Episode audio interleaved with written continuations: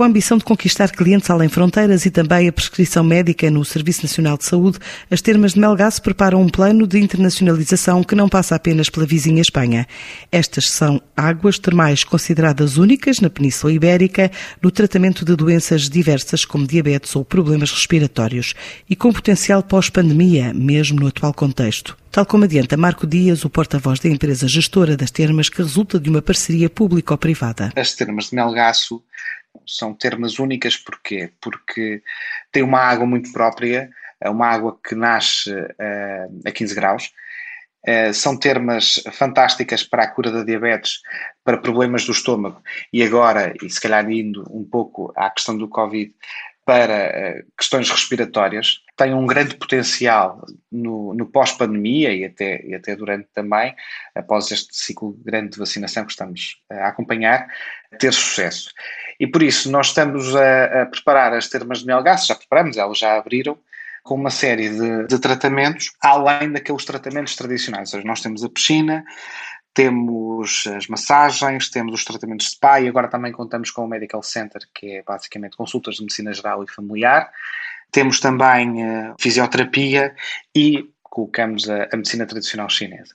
Ou seja, nós temos aqui um, uma panóplia de serviços que são realmente muito interessantes e que podem ajudar bastante nesta fase pós, pós-pandémica. Até porque as termas estão a virar-se muito mais também para a questão do wellness e para complemento daquilo que já é a sua atividade tradicional. E nós temos dois mercados principais, sem margem para qualquer dúvida, que é o mercado espanhol e o mercado português. E eventualmente também já algum francês, mas ainda, ainda um pouco residual também. No entanto, o, o mercado termal é muito forte, por exemplo, nos países nórdicos e na Europa Central. Ou seja, nós estamos a tentar desenvolver um plano eh, de comercialização que foi agora suspenso por causa da questão pandémica e da impossibilidade de ir visitar aquilo que são os espaços para promoção da nossa oferta, mas estamos a preparar em back-office um, um, plano uh, grande uh, ao nível da promoção uh, internacional do nosso espaço termal.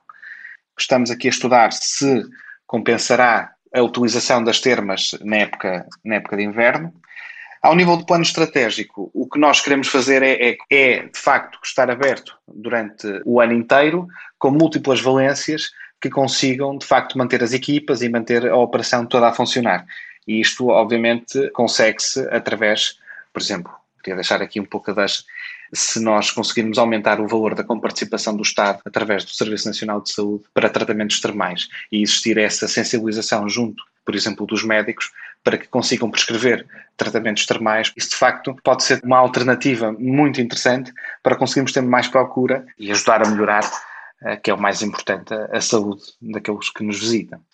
Temos como objetivo, se formos falar assim, crescer no mínimo talvez 10% face àquilo que eram os números de 2017 e 2018 e sendo que 2019 também não, não pode ser considerado o ano porque as termas passaram por um processo de alteração e que não funcionaram. Para já, as termas de Melgaço esperam crescer pelo menos 10% e preparam o plano de internacionalização com uma oferta ajustada às necessidades do período pós-pandemia.